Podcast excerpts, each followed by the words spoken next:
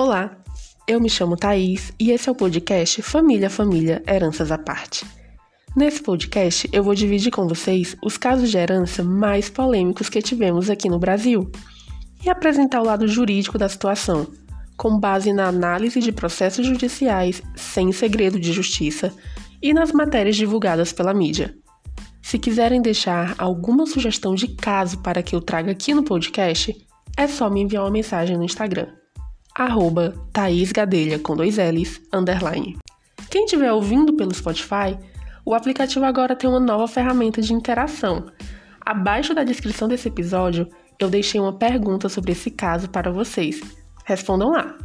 Aproveita e compartilhe o podcast com amigos e familiares. E lá no Instagram também. Eu vou adorar ver quem está ouvindo. Bem, hoje eu trago para vocês o caso da herança de Francisco Anísio de Oliveira Paula Filho, o Chico Anísio. Ele é meu conterrâneo, nasceu no Ceará, na cidade do Maranguape, em 12 de abril de 1931. Mas foi morar no Rio de Janeiro com a família ainda criança, com 7 anos de idade. Ao longo de sua vida, Chico trabalhou como ator, radioator, produtor, locutor, roteirista, escritor, dublador, apresentador, compositor, pintor e seu mais conhecido trabalho como humorista. Chico é considerado um dos mais geniais humoristas brasileiros e em 2009 recebeu a mais alta honraria da cultura no Brasil, a Ordem do Mérito Cultural. Durante mais de 40 anos, Chico Anísio trabalhou na Globo, onde fez um de seus mais conhecidos trabalhos, A Escolinha do Professor Raimundo, que inclusive teve um remake estrelado por um dos seus filhos, o Bruno Mazeu, na figura de Professor Raimundo.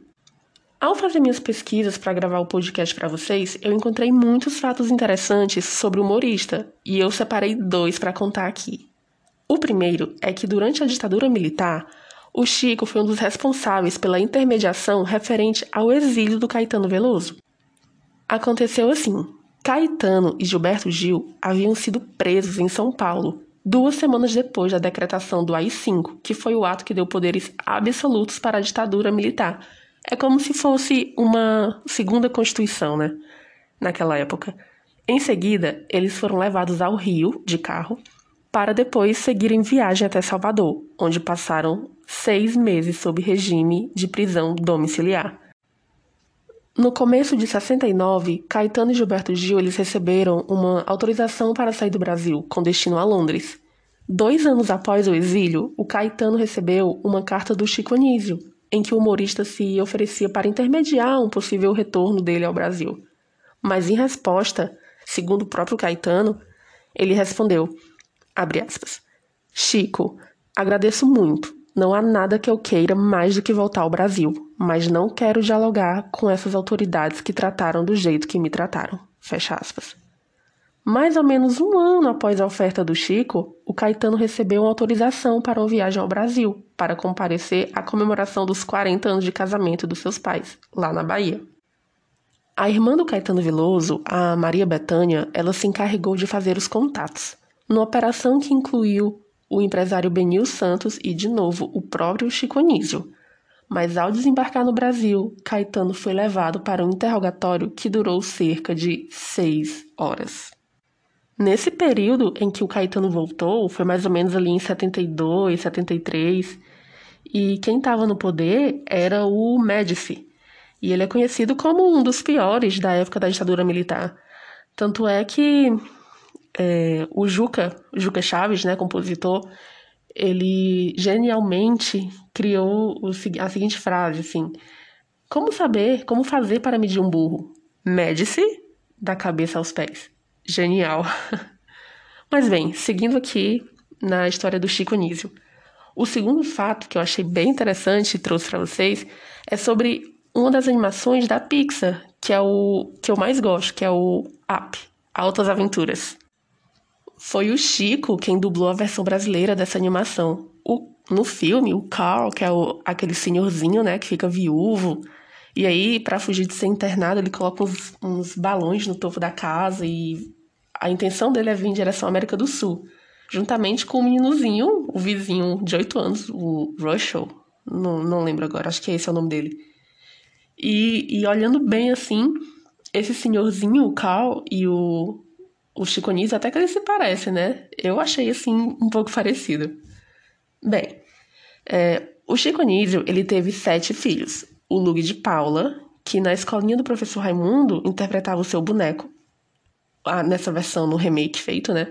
O Niso Neto, o Rico Rondelli, Cícero Chaves, Bruno Mazeu, Rodrigo Vitória e André Lucas.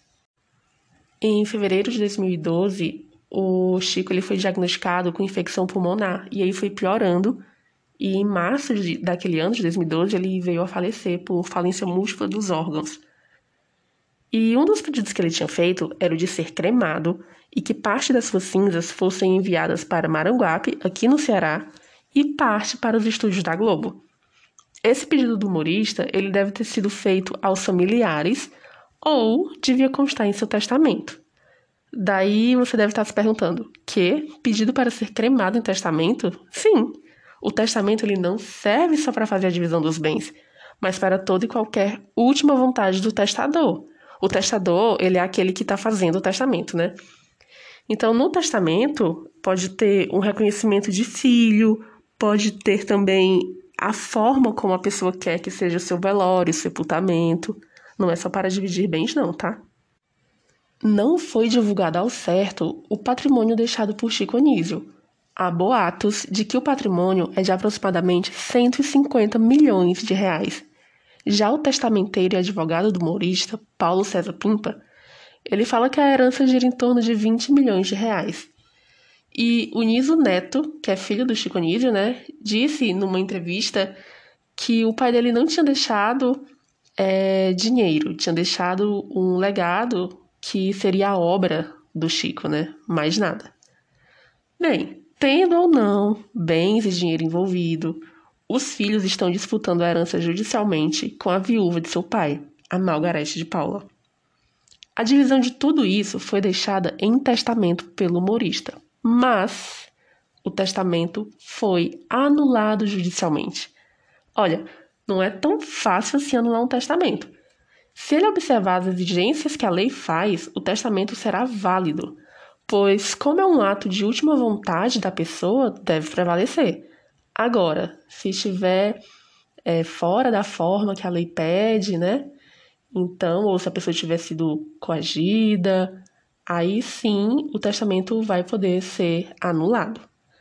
Mas deixa eu te contar como foi isso da anulação do testamento do Chico. O panorama geral sobre o testamento é o seguinte: primeiro, o humorista deixou seu filho Lug de Paula fora do testamento. Não citou o nome dele em momento algum. Segundo, a divisão teria sido da seguinte maneira: os bens materiais ficaram para sua companheira, Margarete, enquanto que o patrimônio intelectual para os filhos. Isso segundo ela mesma, Margarete, né? E terceiro, de acordo com a advogada de Lug, a Marta Cristina Mariotti, o testamento ele determinava a divisão dos bens de forma incoerente. Para mim, esse é o principal ponto que levou à anulação. Eu já antecipei para vocês que o testamento dele, do Chico Anísio, foi anulado, e após isso foi aberto o processo de inventário, que discute vários pontos. Uma das principais discussões processuais paira sobre um apartamento avaliado em 7 milhões de reais, localizado na Barra da Tijuca, lá no Rio de Janeiro. O imóvel foi comprado pouco antes da morte do Chico Anísio, em seu nome e no nome de Malga. Então, o imóvel era um bem comum do casal. Nesse caso, metade pertence à companheira, que é essa parte da ameação, né? E a outra metade pertencia a Chico. Então, deveria ser dividida somente entre seus filhos. Mas, segundo a Malga, o humorista queria que o imóvel fosse em sua totalidade dela, tanto que colocou isso em testamento. Nesse caso, o que o Chico fez foi dispor seus 50% para ela. Mas aí eu te pergunto, será que isso poderia? Bem, o testamento ele é um instrumento poderosíssimo e você tem uns poderes e tantos, tá? Pode reconhecer um filho que nunca reconheceu em vida, pode vedar que seu herdeiro venda um ou vários dos bens que você está deixando para ele, como foi o caso que eu contei é, no episódio do, do Agnaldo Timóteo, que ele colocou essa cláusula lá, né, de inalienabilidade por 40 anos para a filha dele. É, no testamento você também pode reconhecer uma dívida, pode perdoar uma dívida, pode falar como quer que seja seu velório, seu sepultamento. Nossa, é tanta coisa que dá para colocar. E a maioria das pessoas acha que no testamento só pode ser feita a divisão dos bens. Negativo. Pois bem, é, quando o autor da herança, que aqui no caso é o Chico Anísio, né? Quando ele tem herdeiros necessários, que são os filhos, netos, pais, avós, cônjuge ou companheira, ele só poderá fazer o que quiser com somente 50% dos bens que ele tem. A outra metade do seu patrimônio, que a gente chama de legítima, obrigatoriamente será dividida igualmente para seus herdeiros. Mas, ao que tudo indica, essa parte da discussão não vai tão longe assim não, porque o juízo do processo já proferiu decisão no sentido de anular o testamento. Então, a parte que falava que o Chico dava os 50% dele para ela, para a Malga, não está mais valendo, né? Sobre essa decisão que anulou o testamento, eu queria primeiramente falar que toda a informação que eu estou trazendo aqui foi a que eu consegui encontrar na mídia. Porque como esse processo ele é físico, ele ainda não foi inserido na íntegra no site do Tribunal de Justiça do Rio. Então eu não consegui ler a sentença que anulou o testamento do Chico. É, então, segundo veiculado na mídia, o juiz decidiu pela anulação do testamento pelos seguintes motivos. O primeiro foi de que o Chico excluiu um herdeiro necessário de sua partilha, um filho, né? E que o juiz teria destacado o parágrafo 6 da, do artigo 227 da Constituição, que fala que não pode haver discriminação entre os filhos para todos os efeitos, inclusive os sucessórios. Aí eu queria fazer um breve comentário. A igualdade que a Constituição traz diz respeito apenas à parte da legítima, ou seja, a parte que o testador, que ninguém pode dispor em testamento, é 50% do que se tem. Os outros 50%, é, o Chico ele tinha total liberdade para dispor do jeito que quisesse, ainda que um filho saísse ganhando mais que o outro. Então, eu acredito que tenha havido um equívoco na, na mídia ao divulgar essa informação. É, eu já falei aqui para vocês que no testamento você pode quase tudo. Ele é um instrumento poderosíssimo. Como o testamento é seu, você coloca quem você quiser. Se quiser colocar todos os filhos, coloca. Se não quiser, não coloca. Pode fazer o que quiser com metade dos seus bens. Lembrando que essa metade não é metade de tudo que o casal tem, tá? É metade de tudo o que a pessoa tem sozinha, ou seja, tem que lembrar de retirar metade do cônjuge ou da companheira antes. Então, pode dar esses 50% dos bens para quem quiser. Para um amigo, para um vizinho, para o motorista, para o afilhado que ainda está na barriga da mãe. Então, eu acredito de verdade que esse não tenha sido o fundamento e que tenha sido veiculado a notícia incompleta ou de forma equivocada. O fato de um herdeiro necessário, como é o caso do filho do Chico Anísio, que ficou de fora do testamento, não ser contemplado em testamento, não resulta na anulação do testamento e nem na deserdação do filho. No episódio passado que eu falei do caso dos pais da Suzanne von Richthofen para vocês, eu expliquei que o filho, ou os pais, né, uma via de mão dupla, é, eu expliquei quando que eles podem ser deserdados. E isso de deixar o nome de um filho fora do testamento não é um deles. E ainda que no testamento deixe de constar o nome de um dos filhos, isso não causa impacto algum na validade do testamento. O segundo ponto é que o, o Chico teria desrespeitado a determinação do Código Civil que veda que o autor da herança dê um rumo sobre metade da herança, que é a legítima, que pertence obrigatoriamente aos herdeiros necessários. Bem, aqui seria o caso de o Chico ter dado mais de 50% dos seus bens para outra pessoa que não seus filhos. Realmente, não pode. Metade, obrigatoriamente, deveria ser dividida igualmente entre seus filhos mas a outra metade ele poderia ter feito o que bem entendesse. É, na verdade, não é que não possa, poder ele pode, só não vai ter efeito nenhum. Ou seja, todos os bens que ultrapassem esse limite de 50% e ele tiver dado para alguém, esse alguém não vai receber. Esse alguém somente vai receber até o limite dos 50%. Gera a nulidade do testamento isso? Não, somente torna sem efeito a parte que ultrapassar os 50%. Então, mais assim uma notícia que eu acho que foi passada pela mídia de forma equivocada. É, o terceiro ponto é que o Chico teria incluído no testamento bens de terceiros, uma vez que ele tinha ele dispôs totalmente de uma empresa da qual era sócio com mais duas outras pessoas. E aí foi divulgado que isso geraria a nulidade do documento. Novamente, não é bem assim. Quando alguém coloca em testamento algum bem que não lhe pertence, aquela parte não produzirá efeitos. Ponto, somente isso. O testamento, no, no restante, continuará valendo. Mas na parte em que a pessoa deixa uh, toda a empresa para o filho X, o que vai valer, na verdade, é como se estivesse escrito: a parte que eu, testador, tenho daquela empresa ficará para o filho X. O testamento continua valendo? Sim. Isso se dá porque a regra é a preservação da vontade do testador. Ainda sobre essa questão da anulação do testamento, uma das informações veiculadas na mídia foi a de que a justiça havia decidido que a divisão dos bens é, feita lá no inventário era incorreta, porque a Malga não poderia ficar com mais de metade da herança e por isso o testamento ele teria sido anulado. Numa entrevista, a Margarete falou que era um absurdo a sentença que anulou o testamento, né?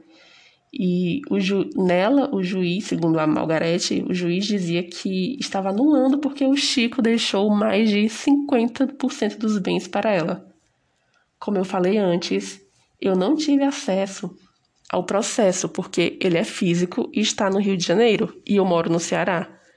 Não acho que seria assim razoável da minha parte contatar a vara para pedir uma cópia do processo, já que o judiciário tem inúmeros processos entrando todos os dias e poucos servidores e magistrados. Então, eu iria tirar o tempo produtivo da vara para pedir a cópia desse processo? Eu não acho razoável mesmo. Mas provavelmente o testamento não foi anulado pelo fato do Chico ter deixado mais de 50% dos bens para Margarete. Quando isso acontece, de o testador deixar mais do que pode, isso é, ele passa dos 50%, que é a parte disponível da herança, o percentual que ultrapassa é que se torna sem eficácia, mas o testamento continua valendo. Eu vou dar um exemplo bem simples aqui para vocês. Imagine um pai viúvo que tem dois filhos, o A e o B. E aí ele faz um testamento e diz assim: deixo tudo para o filho B. Ele pode fazer isso? Pode. Mas vale? Não. Vale é outra história. O pai só pode fazer o que quiser com metade do que tem. A outra metade obrigatoriamente será dividida igualmente entre seus dois filhos. Nesse caso, o testamento não será nulo, mas parte dele será sem efeito. Como ele podia fazer o que quisesse com 50%, esses 50% serão integralmente do filho B, como o pai queria. E os outros 50% serão divididos igualmente entre os filhos, né? Ficando 25 para o filho A e os outros 25 para o filho B. No final, o filho A ficará com 25% e o filho B com 75%. Por isso que eu acho muito improvável que o testamento tenha sido anulado por esse motivo que a Margarete falou na entrevista. O Paulo César Pimpa, que é o antigo testamenteiro, ele foi bem enfático ao falar sobre o assunto em entrevista. Ele falou o seguinte, abre aspas, não existe ele ficar fora sobre o LUG, né? Os bens do Chico estão totalmente garantidos no inventário, que seria repartido para o Lug de Paula. Ele, em momento nenhum, ficou de fora do patrimônio do pai dele. Os filhos estão resguardados no inventário. Bem mais plausível essa explicação, né? A advogada do Lug de Paula, a Marta Cristina Mariotti, também explicou em entrevista à revista Quem sobre a anulação do testamento. Segundo ela, é o seguinte, vou ler aqui o que ela falou. Abre aspas. O testamento tinha erros técnicos jurídicos que levaram à anulação. O testamento mais parecia outro programa humorístico do saudoso Chico, determinando divisão de bens de forma incoerente, como, por exemplo, dispondo sobre conteúdo dentro de lados de armários. Fecha aspas. Com essa explicação da advogada do Lugo de Paula, a gente pode ter uma ideia um pouco melhor assim dos motivos que levaram o juiz a declarar a nulidade do testamento, né, que não são aquelas apresentadas pela mídia. Sobre essa questão do Chico Anísio não ter colocado o Lugo de Paula no testamento, a Malga explicou que a relação entre os dois era muito complicada e que eles viviam brigando. Segundo ela, nesse momento aí do testamento, ele estava muito bravo com o Lug por alguma razão, e aí chamou o testamenteiro, incompetente, segundo ela, e mandou tirar o filho do testamento. E aí, três meses depois de fazer esse testamento, o Chico foi para o CTI e depois faleceu. Então, para a Malga, é, ela tem certeza que se o Chico tivesse vivo mais um ano, ele teria mudado novamente o testamento e colocado o filho dele, né? Então, assim, anulado o testamento, foi aberto o procedimento do inventário, que são duas ações distintas, tá, pessoal? Quando a pessoa falecida deixa um testamento, a gente abre a ação de abertura, registro e cumprimento de testamento. É nessa ação onde será discutido se o testamento é válido e eficaz ou não. Se nessa ação o testamento for declarado nulo, como foi o caso aqui do, do Chico, ou parcialmente eficaz, Daí só depois disso é que os herdeiros poderão abrir a ação de inventário para fazer a divisão dos bens. Quando o processo de inventário foi aberto, é, a companheira do Chico, a Margarete, ela foi nomeada inventariante, conforme manda o nosso Código Civil. Só que quando foi em abril de 2017, os filhos do Chico Anísio pediram a retirada de Margarete do encargo de inventariante, por ela não ter prestado contas sobre o valor que pediu em juízo para retirar, mais de 160 mil, e ter atrasado o pagamento do IPTU de três salas comerciais que o Chico tinha, né? Dentre outros motivos. O juízo concordou e destituiu a Margarete do encargo de inventariante, sob o fundamento de apresentar, de ela apresentar um comportamento desidioso transferindo para terceiros a responsabilidade que lhe cabia. Porque no processo ela apresentou defesa, né, depois que os, que os filhos pediram para que ela saísse do encargo de inventariante, e nessa, nessa defesa que ela apresentou, ela realmente tentou transferir para outras pessoas a responsabilidade que seria dela. Na mesma decisão que em que a Margaret, a Margaret, desculpe, foi retirada, o filho do Chico Anísio, o ator Bruno Mazeu, ele foi nomeado o novo inventariante. E aí, após ele ter sido nomeado inventariante, o Bruno Mazeu ingressou com um processo contra a Margarete, pedindo a prestação de contas disso que ela deixou de fazer. E aí, em abril desse ano, a Margarete deu a seguinte declaração sobre tudo isso da herança, do inventário. Eu vou ler aqui para vocês o que ela falou. Abre aspas. Tudo estaria melhor se a família dele, se nós todos estivéssemos em harmonia. Eu gostaria que todos nós estivéssemos juntos. Acho que sem conversar a gente nunca vai se entender. Eu quero muito falar com vocês. Nós passamos momentos tão lindos juntos. O Chico amava vocês tanto e vocês sabem que o Chico me amava e que o amor era verdadeiro. E eu amei tanto e eu cuidei dele tanto, com tanto amor. Fiz tudo o que eu podia pelo pai de vocês. Por que a gente se afastou? Por causa de dinheiro? É, ninguém sabe os motivos que levam cada um a se afastar um do outro, a ter desentendimentos, né? É, é algo assim muito controverso que realmente cada um sabe o, o que leva a se afastar do outro. Pode ser por alguma atitude, pode ser por algum bem material realmente, mas ela deu essa declaração e ninguém se pronunciou sobre. E aí, para finalizar, eu trouxe algumas informações adicionais para vocês sobre esse caso. A primeira é que os serviços médicos prestados ao humorista ainda não foram pagos por conta desse imbróglio todo, né?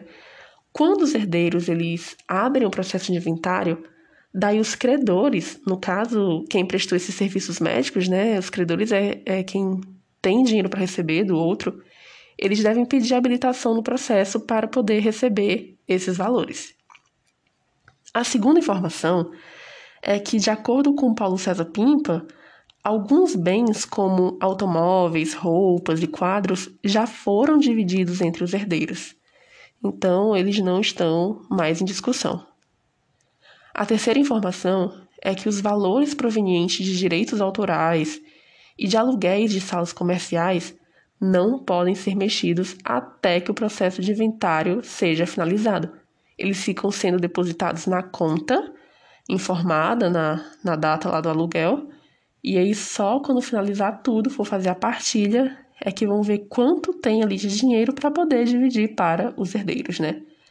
A não ser, claro, que seja necessário é, fazer alguma retirada para uma emergência urgência, que seja para pagar as despesas do próprio inventário. Tem que ser feito um pedido ao juízo e ele tem que autorizar essa retirada. E depois tem que prestar contas o, o inventariante, né? E por fim, é, a última informação que eu encontrei foi que um ano, um ano e dois meses, para ser mais precisa, após a morte do humorista, a Malga de Paula, ela se casou novamente, só que com o empresário Felipe Batista, lá em 2013, né? Mas os dois se separaram em 2020.